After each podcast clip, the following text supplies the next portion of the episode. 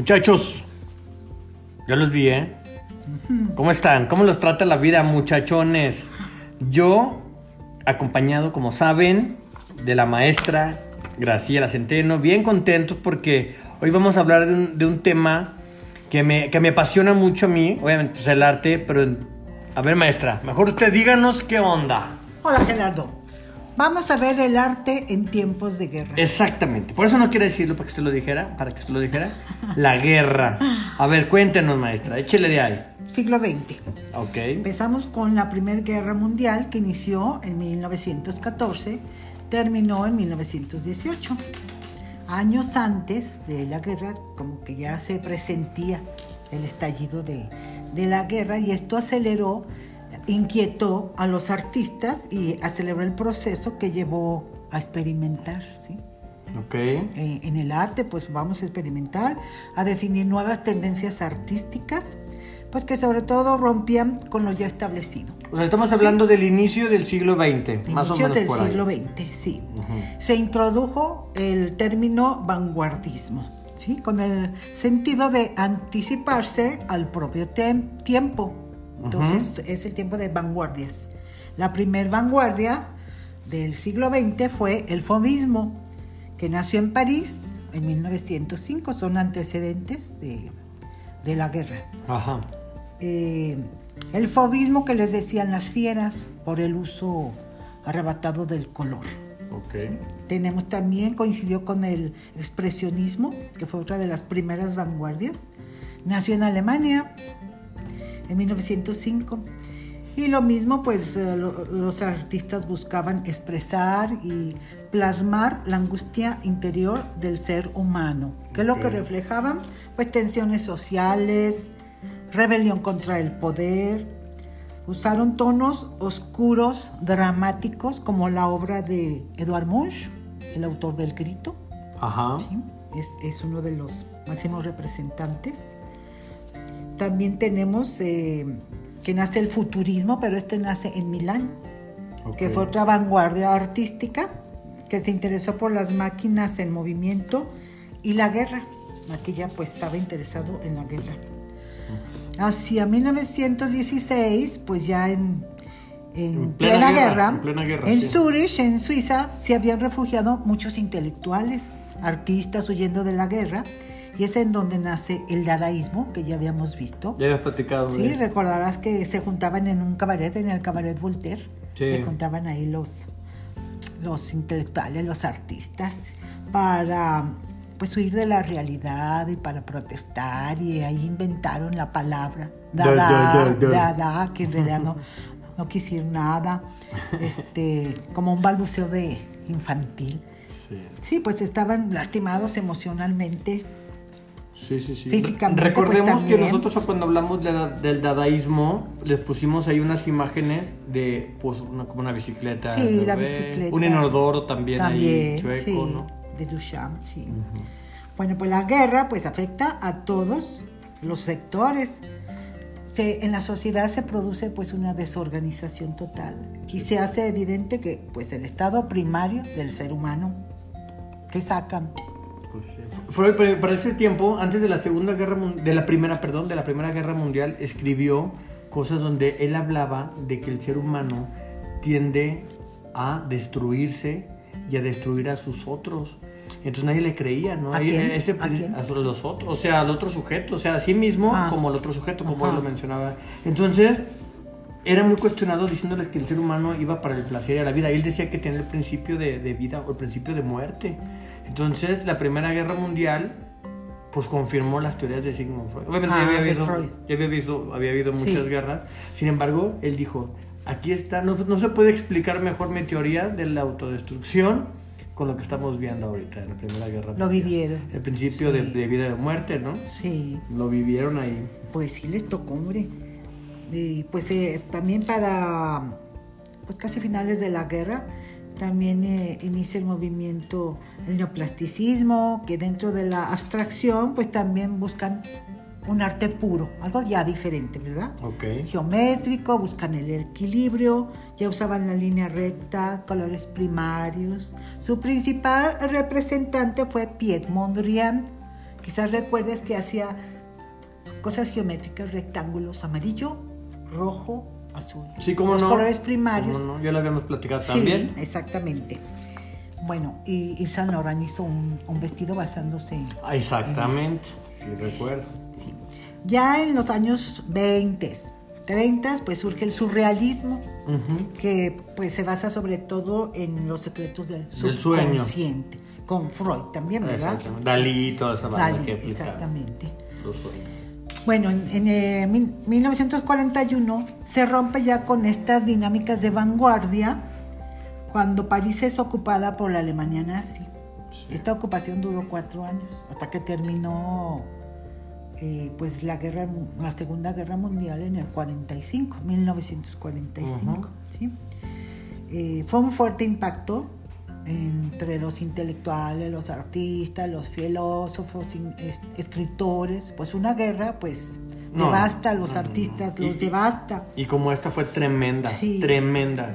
Sí, sí. Y la mayor parte, pues, huyen de la guerra. Muchos emigran a Estados Unidos. Y París, pues, deja de ser el centro del mundo artístico, deja de ser la capital del arte Así es. y le cede el puesto a Nueva York. Así es. Sí, muchos, muchos artistas, pues, De todo el se van, ámbito, ¿eh? De a, todo- de a- se todo. van a Nueva York. ¿sí? Eh, la persecución nazi a los artistas pues fue sistemática, sobre todo pues después de esta ocupación en París. Claro. Mm. Quemaron muchos cuadros que consideraban arte degenerado. Condeno. ¿sí? Libros de, también. Sí, de estas vanguardias, libros también, pues sí. Freud tiene una frase en ese momento que decía, la, la, la, la evolución humana pues va en un constante avance porque en este momento me quemaron mis libros, Oh. en otro tiempo me habrán quemado a mí. Cierto, a la Inquisición, ¿verdad? Así es. Sí. Bueno, pues fueron robadas obras de arte por los alemanes, Ujú. 600 mil obras de arte. Qué cosa. ¿sí? Entre 1933, antes del inicio de la guerra, hasta final de la guerra, en el Ujú. 45. 200 mil obras en Alemania y en Austria. 100 mil en Europa Occidental, o sea, Austria, Suiza, Bélgica. 300 mil en Europa del Este, en Rusia, en Ucrania, Polonia sobre todo, Hungría. Sí. Sí. Bueno, el sueño de Hitler era eh, crear un museo de arte europeo en, en Linz, en Austria, pero pues con obras, pues, con las grandes obras ¿sí? de todo el mundo, las grandes de, de los grandes museos. Y que él pensaba que fueran correctas, ¿verdad? Porque Pues sí. también destruyó muchas obras muy grandes. exacto, lo que a él le gustaba y que parecía que era arte. Exacto. ¿verdad? Bueno, él se sentía como que pues era un erudito en No, cuestiones de arte. No, no, no, lo, no, lo, no lo dejaron entrar a escuela de artes. Pues sí, le, le negaron la admisión. Le negaron, sí. en la Academia de Bellas Artes en Viena. Así es. Le hubieran permitido mejor, ¿verdad? Ser ahí No, un pues, artista. que ahí fuera- hubiera sublimado ahí su locura. Claro, pero bueno, Ya nos ¿verdad? tocaba Así tener es, algo que así es. Y pues todavía hasta hace pocos años seguía la lucha por la recuperación de las obras. Ok. Sí, fue. Sí, está cañón Sí, ha eso, sido, pues, cañón. sí, ya han pasado, que 75 años. 76 y sí, todavía. Eh, uno de los casos más conocidos es el de la familia de Jacques Gutsticker, Ujú. ¿Ellos de dónde son? un, eh, un coleccionista judío holandés, Ok. ¿sí? que contaba con 1200 piezas en su galería de Ámsterdam, entre ellas Adán y Eva de Lucas Cranach.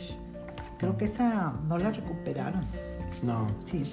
Y hubo un, un equipo de rescate de obras entre curadores, pintores, directores de galerías, que se dedicaron pues a reconocer y a rescatar las obras de arte y a pues a regresarlas a, a sus dueños. Pero pues, pensaron que lo mejor era regresarla por medio de de sus países. O sea, por como, como, como un mediador del gobierno. Sí, como un mediador. Ok. Pero por ejemplo, en Holanda, Holanda de- decidió entregar las piezas recuperadas a los museos antes que a los familiares. No, pues Sí. ahí matanga. A- argumentando pues que era un tesoro nacional.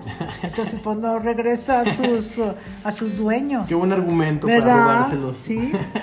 Pero pues, por ejemplo, esta familia pues estuvo luchando porque era su patrimonio. Claro, claro. Era una colección impresionante. Y pues ya dependía de ellos, ¿no? De colgarlos en sus casas o venderlos o lo que fuera. Eran de ellos, fueron robados. Exacto. Pues sí, se puso difícil ese asunto. En, mil do- en 2006, el gobierno holandés le, devo- le devolvió a Marij von Sager, no era de Kustiker, 202 cuadros que estaban repartidos en, en museos de Holanda. Pero muy pocos teniendo en cuenta la cantidad que no, pues tenían. sí. Es que fíjate que la, la colección completa la adquirió un antiguo banquero nazi y vendió 600 de estas obras a Göring, o Göring, fundador de la Gestapo. Oh, Sí, mm. sí se quedaron, a- se quedaban ahí entre ellos. Pues no todo se pudo recuperar, No. fue una labor titánica. Y pues este señor Gustiker mm, murió en mayo de 1940. Él pues ya, ya no pudo ver nada. Mientras él huía en barco, tuvo un accidente y falleció. Uh, que la Entonces más bien fueron sus descendientes Sí, los que más bien. pelearon por, por recuperar Recu- la obra, no se recuperó en total. Este, esta historia eh, le llamó la atención al escritor Robert Etzel, que publicó el libro. Ajá. Y pues se realizó una película de Monuments Man dirigida por George Clooney. Así es. Clooney. Pues sí, es un- Reciente, película reciente. Sí, sí. No sé de qué año, pero pues habría que investigar, ¿verdad? Ha de estar muy interesante. Sí, Sí. salen buenos actores. Sí, pues hay que ver, hay que ver la película, Hay que verla. hay que verla. Ah, pues eso es este, a grosso modo, este, pues cómo salió perdiendo el arte con las guerras, ¿verdad? No, horrible. Siempre, pues. horrible. Y, ahorita, y- nos, nos enfocamos en el siglo XX, maestra, pero Sí. a lo largo de la historia, ¿cuántas cosas hemos platicado ya en, en varias pláticas aquí y charlas que hemos tenido? ¿Cómo, cómo se han destruido monumentos, Culturas, culturas completas, co- ciudades completas. Pues sí. la historia de, de la destrucción está fuerte, Sí, ¿no? pues así es, la guerra desde los inicios de la humanidad. Así. Todavía en el La presente queremos manifestar luego destruimos monumentos y sí. Pues sí. esa tendencia a la destrucción. Es más fácil siempre destruir que crear. Pues sí, pues muy mal. Muy mal, Sí, ¿verdad? sí. Ojalá que se conservara todo esto. Pero bueno, maestra, Pues, pues muchas gracias como cada nada. martes.